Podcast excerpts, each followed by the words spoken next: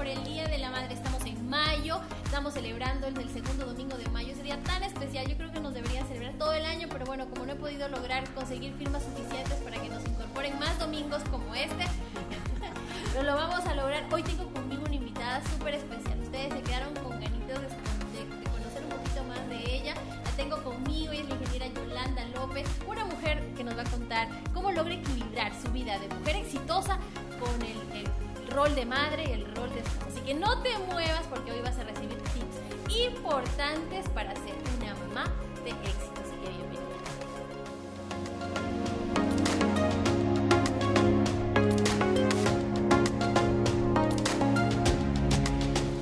Buenas tardes, ingeniera. Bienvenida nuevamente a este podcast de Mujeres en Fucsia. Él le decía, pues, en algún momento que nosotros somos una fuerza de ventas maravillosa, comprometidas, mujeres emprendedoras fucsias hasta la médula espinal.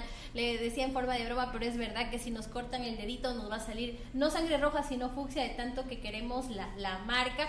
Y creo que se nos nota. Yo creo que pasión en una mujer se nota y es parte característica de nosotros que somos creativas, que tenemos, eh, somos innovadoras, que tenemos iniciativa y que logramos o nos vemos obligadas a balancear, equilibrar el éxito con estos roles que pues tenemos que nos hacen muy felices también, porque Ay, cómo sí. es que los queremos a nuestros pequeños. Entonces, ingeniera, cuénteme, ¿cómo hace usted para manejar dos países, tres catálogos y una familia tan hermosa como la que usted tiene? Cuéntenos todos los secretos que aquí deben haber muchas mujeres volviéndose como locas entre la familia y la venta por catálogo. No, pues muchas gracias ahí por todas las flores que inmerecidas, pero muchas gracias. Y de una mamá espectacular como usted que tiene Gracias, esa par de bellezas ya, ya cierto, Yo me gradué, grandes. ingeniera, yo me gradué. Qué belleza, o sea, es todo un proceso también que uno, yo siempre pregunto a, a la edad que ya están los niños entrando en esa preadolescencia, también le pregunto a las mamis cómo han vivido esa etapa que sé que es medio especial y que hay que llenarse de paciencia, de Hijos, hijos, dice, dicen las abuelitas, ¿no? Hijos pequeños, problemas pequeños. Sí. Hijos grandes, problemas grandes. Pero afortunadamente los míos, que espero que me estén oyendo, han salido bien juiciosos, ingeniera. ¿En Entonces ellos... ¿Vio? También Sí, tienen que dar los tips, los tips, hay que dar. Luego, luego intercambiamos. ¿sí? Bueno. Pero ¿cómo hace usted? Cuénteme, ¿cómo logra equilibrar? ¿Cómo es un día normal de una mamá de éxito como usted? Pues, a ver, eh, yo pienso que lo importante es tener el tiempo de calidad con los nenes porque no es, uno no está en la casa todo el día, como la mamá mía. Yo cuando estaba chiquita, mi mamá sí trabajó en casa, que nos permite justo ahorita este estilo de comercio así. Sí, les permite estar un poquito más pendiente y las que no se enloquecen con sus hijos en la casa todo el día, les permite compartir tiempo. No, le voy a Pero decir en que aquí en, casa Pe- no. aquí en Perú, ingeniera, también estamos recogiendo firmas para que los chicos vuelvan a la presencialidad. Así que espero. Sí, en Ecuador también las mamás preguntaban en el chat que si los retornamos ya y todas, sí, colegio. Ellos también necesitan su espacio y nosotras Sí, también, claro. todo- Todos equilibrado, equilibrado. Pero ya me salté del tema. Pues me estaba contando cómo es un día suyo. Bueno, un día, mis hijos están en edad escolar, el menor tiene 10 años, el mayor tiene 13, y hemos aprendido a compartir, nosotros nos levantamos por la mañana, somos súper madrugadores a las 5 de la mañana porque hay que hacer ejercicio, hay que tener tiempo para uno mismo, meditar, planear y estar preparado para su día, ¿cierto? Mis hijos se levantan casi a las 6 de la mañana, un poquito antes, entran a estudiar 7 y cuarto, eh, les preparo el tema del desayuno porque es como el momento de compartir con ellos en la mañana. Luego ya los mando al colegio, los recoge el transporte, besito, mi amor, eh, prepara el lunch, corriendo obviamente porque eh, hay que estar pendiente que se vea que el desayuno, que... eh, Te deja el bus, te deja el Sí, eh, se peinó, no se peinó, en la tarea, todo eso. Es- Yo creo que todas las mamás corremos igualito por la mañana, eso es un tema, una maratón. Ya luego que los nenes se van para la clase, me voy al trabajo. Yo trabajo todo el día, no estoy en casa cuando ellos llegan del colegio, tengo unas personas que me ayudan, hay veces, Afortunadamente. afortunadamente, porque también entiendo que, que no, hay mamás que sí tienen que ir a recogerlos, que les ayudan los abuelos y todo un tema ma- más complejo. Yo tengo la fortuna ahora, porque antes no, pero ahorita, de, de tener esas personas que me ayudan y ya eh, llego en la noche, llego más o menos seis y media, siete. Antes de la pandemia, la verdad, llegábamos a hacer las tareas. Todo un tema justo en ese momento. Y a medida que van creciendo, claro, las tareas son más difíciles. Entonces le dicen a uno, mamá, y que sacamos que la, el exponencial de no sé qué, y uno con el YouTube al lado viendo cómo. Google, San Google. Sí, viendo cómo ayudar a hacer las tareas. Pero era un momento de conexión con ellos, ¿cierto? ¿No? Llegas y cómo estuvo tu día, cómo te fue con las tareas anteriores, siempre de escucharlos. Y ellos me esperan. Estaban todo ese rato esperando hasta que yo llegara para que pudiéramos compartir ese espacio que a veces se nos iba. Yo trato de acostarlos temprano, también tipo nueve y media máximo, para que tengan su rutina de, de descanso, importante para los niños porque ellos hacen deporte igual. Trato de que hagan música, que tengan más actividades porque ese tema de estar pegados en la compu y en los videojuegos y todo eso les va consumiendo todo, todo su tiempo y al final no, no hacen nada más que eso.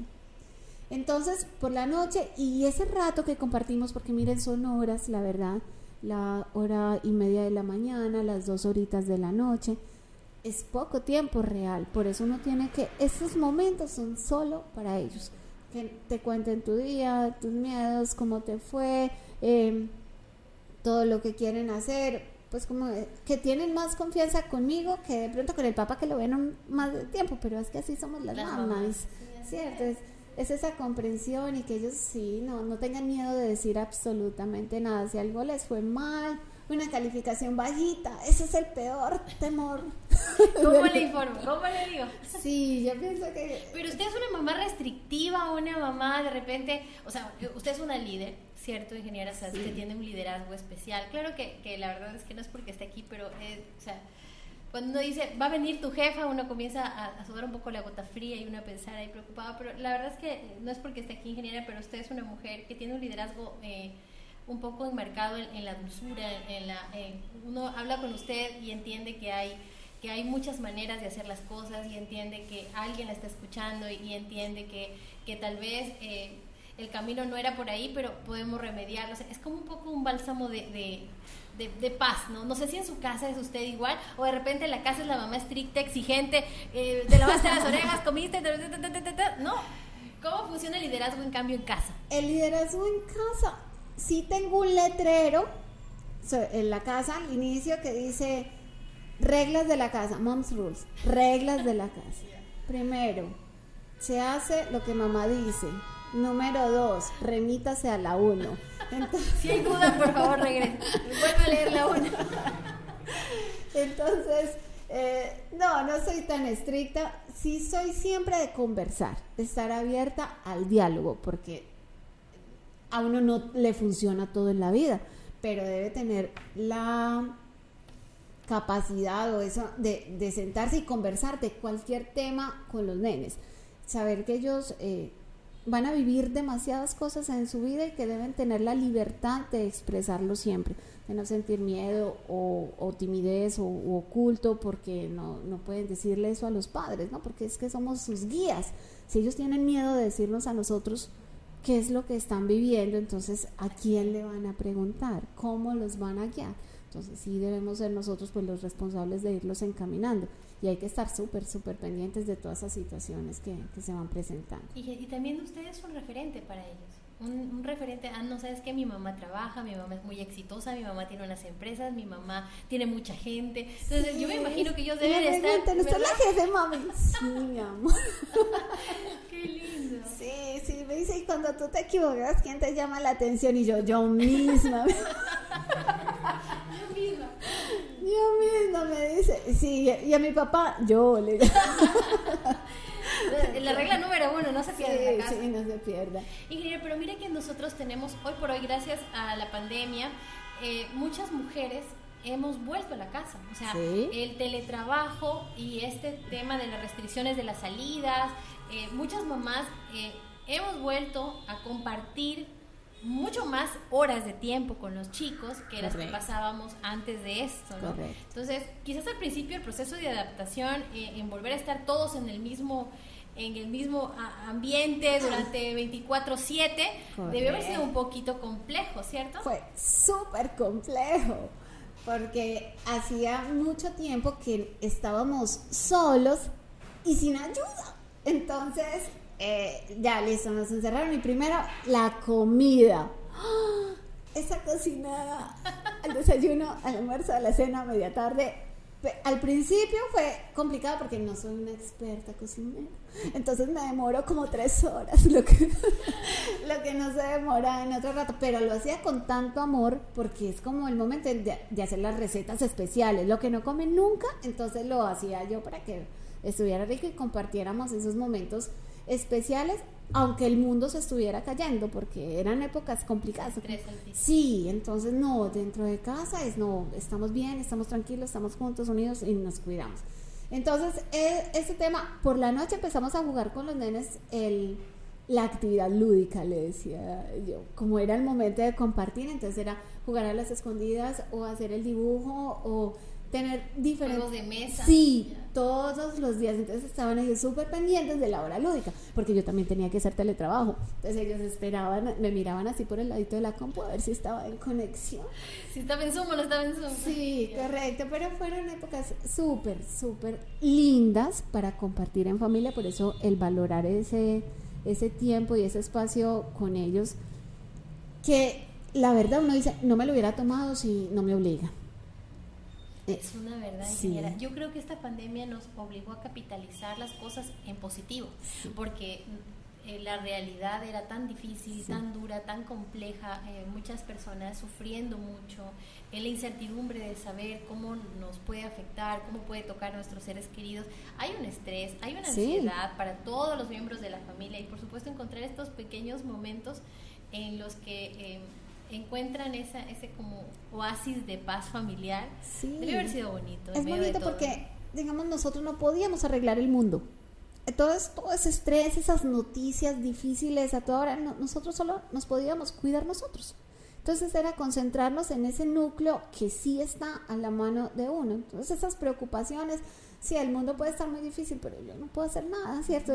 mi granito de arena es ayudando a mi entorno, correcto. Cuidar a mí, mi, mi, mi ambiente para que contagiar para no. Correcto, que ellos, eh, y que ellos también cuando regresaran a ese momento ya de, compartir, pues no estuvieran eh, con ese, ese encierro y, y, toda esa como energía acumulada, sino que antes lo hubieran visto como una experiencia bonita. Luego les preguntaban si, si querían regresar al colegio y no querían regresar. Bueno, eso también es un tema que le cuento, la mayoría de los niños ya no quieren volver, ya se acostumbraron. Es que sabe que la gente joven, la, para la gente joven, para la generación, de repente... Eh, ZXY, sí, exactamente, para todos ellos, la verdad es que fue mucho más sencillo acomodarse al teletrabajo. A mí me costó un mundo, casi enloquezco en casa. Yo no sabía qué más hacer porque, claro, yo venía de un tema de trabajar todo el tiempo, de viajar todo el tiempo y de repente vas a ver que vaya a guardar tres meses en la casa y yo después de los 15 días estaba al borde de, la locura. Pero en cambio los, los, jóvenes, las madres jóvenes y muchos ya al, al final de este proceso, nos hemos acostumbrado un poco a manejar nuestro tiempo y trabajar desde casa ha abierto una posibilidad maravillosa al negocio. Entonces, hoy por hoy las personas que antes eh, estaban, como usted me dice, tantas horas en casa, hoy, eh, perdón, fuera de casa, hoy al regresar uno dice, ¿sabes qué? Qué rico poder tener un teletrabajo, un trabajo en el que yo pueda ganar mi comisión, pueda ganar mi dinero y poder hacerme cargo de, la familia. No perder esa presencia que hace falta de, mamá, eh, porque no hay nada que lo reemplace. Entonces, aprender ese manejo del tiempo, de los recursos, para poder compartir el espacio y que a uno le pueda generar ingresos sin tener que ir y desgastarse en la calle. O sea, esto, esta evolución ha sido maravillosa. Todo hay que verlo desde el lado positivo. Entonces, si uno puede estar en casa, trabajar su tiempo, salir, pero ya no por la obligación de tener que ir a, a rebuscarse su ingreso, sino de poderlo manejar desde casa y cuidar a sus nenes, a su esposo, darle también el tiempo que ellos se merecen. Pues que ingeniera nuestras líderes lo vivían difícil, porque venían a la tienda y, y eran ellas el courier y ellas las veía uno, exactamente las veía uno eh, complicadas, eh, estresadas de un lado al otro eh, y hoy las vemos distendidas en casa, manejando por su celular, con su computadora, haciendo reuniones de, de, oportunidad por Zoom, buscando empresarias, haciendo lanzamientos por redes sociales. Sí, una belleza. Exactamente, ¿cómo podido esto cambiarnos la vida y ya está en cada uno de nosotros, como le decía hace un momentito, capitalizarlo en cosas que nos sumen, que, que nos aporten, que nos den una mejor calidad de vida, que se vea eh, reflejada también en nuestros seres queridos, esposo, hijos. Es que no hay mayor felicidad de compartirla con las personas que uno ama. Uno puede ganar mucho dinero, tener muchas cosas, pero si no tiene e, esa felicidad de su entorno, o sea, está uno vacío. Esa es la realidad. Entonces, poderlo cuidar a su entorno más íntimo es lo más maravilloso. Y pasar el fin de semana con ellos. O sea, es así, sí o sí. Sagrados, Sagrado. no hay nada que hacer. Usted sábado y domingo está con los Claro, y entonces hay que salir a andar en bici o hay que acompañarlos a jugar al fútbol un rato leo el, viernes es noche de películas, entonces nos sentamos, duermen conmigo todos los viernes todavía si tengan días 13. Claro, es el momento de compartir y me toca con el uno, quien escoge la, la película, piedra, son momentos bonitos que ellos sienten y sabe que, ingeniera, crecen tan rápido que la verdad es que usted está en una edad tan, tan maravillosa en la que puede aprovecharlos, porque yo no sé en qué momento los míos cerré y abrí los ojos y ya tenían 24 y 23 años. sí, a mí me dicen, entonces yo digo, yo sí aprovecho, porque duerme todavía, sí, y hasta que me dejen, porque ese amor que se siente es incomparable. Son ¿qué, ¿qué mensaje le podemos dejar entonces a estas mamás trabajadoras? que así como usted, cierto, como yo, de, como muchas más, tenemos que equilibrar todos los roles que, que, nos hacen felices porque el desarrollarnos nosotros también como profesionales es algo que nos, que nos completa, ¿no? O sea, yo eh, soy una madre muy dedicada a mis hijos, los amo, pero mi rol profesional también lo amo muchísimo, amo mi trabajo, amo lo que hago, entonces... Eh, ¿Qué consejo le podemos dar, un, un, consejito final a esas madres emprendedoras que nos están escuchando y que eh, no logran organizarse o que quieren organizarse y que no saben por dónde, por dónde empezar, ¿cierto? Siempre es ubicar las prioridades. La prioridad siempre van a ser los nenes, los hijos. O sea, entonces organizar como el tiempo que para ellos es importante compartir y no faltar nunca, porque si uno está mal en la casa, está mal afuera. Entonces organizar primero ese entorno, planificar su día de trabajo, es súper importante aprender a organizar su tiempo para que no se le queden a uno como actividades pendientes y uno tenga esa angustia. O quedarse fuera del horario, pues. Correcto, entonces incumplí, entonces ya me atrasé en todo, uno empieza con toda esa angustia y es una carga. Entonces el sí ser eh, como auto... Motivador. Sí, automotivador, Disciplinada. Correcto, tener eh, esos horarios bien definidos, respetárselos, que a veces es más difícil que cuando uno tiene un jefe, que es el que le está diciendo, vea, ya hizo esto, ¿y por qué no? Correcto. Eh, eh, en cambio, cuando a uno le toca ser responsable de uno mismo, es, es más complicado, pero es, ese balance, ser organizado, es como lo número uno para balancear su día. Muy bien, ingeniera. Miren mis corazones, todo lo que hemos he compartido con ella el día de hoy. La ingeniera pues tiene dos hijos preciosos, una familia maravillosa, eh, una empresa pues que cada vez eh, le brinda a muchas más mujeres la oportunidad de eh, compartir con la familia, con los hijos, para desarrollar nuevas destrezas en esta nueva normalidad y que claro, por supuesto, eso se refleje en los ingresos que llevan a su casa, eh, en ese aporte, ¿cierto?, que ellas hacen a la economía y, no solamente de sus hogares, sino también eh, del aparato productivo de Perú. Hay muchas mujeres vendiendo por catálogo, muchas mujeres que, que, viven que viven de esto, que han eh, criado a sus hijos gracias a la venta por catálogo, que han armado su casa, equipado su casa, viajado. Entonces, en realidad eh, la venta por catálogo es una industria que mueve mucho, mucho dinero y que le da una gran oportunidad a miles y miles de mujeres. Claro, mujeres que no tienen como la oportunidad de haber estudiado al inicio y que uno siente miedo porque no ha estudiado, ¿no? Pero aquí uno viene, encuentra otro mundo de mujeres que te dan la oportunidad y la confianza de también capacitar, que te enseñan para que puedas avanzando e ir cumpliendo tus metas y que uno esté lleno ahí por todos los laditos en su vida familiar, en su vida personal, profesional y, que uno siga creciendo, eso es lo que nos hace felices. Así es, ingeniera.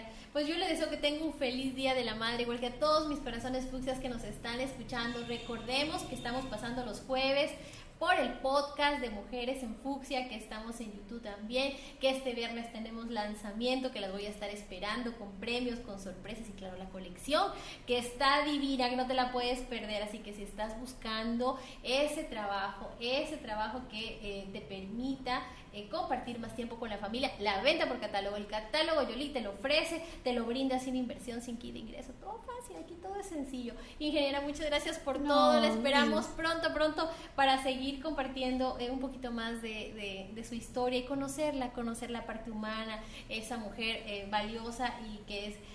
siempre un ejemplo para todas las personas que trabajamos para usted. Le deseo una preciosa, preciosa noche y gracias por haber venido. Ay, no, muchísimas gracias a todos. Un feliz Día de las Mamis. Merecidísimo que la celebren, les den flores, obsequios, besos, abrazos.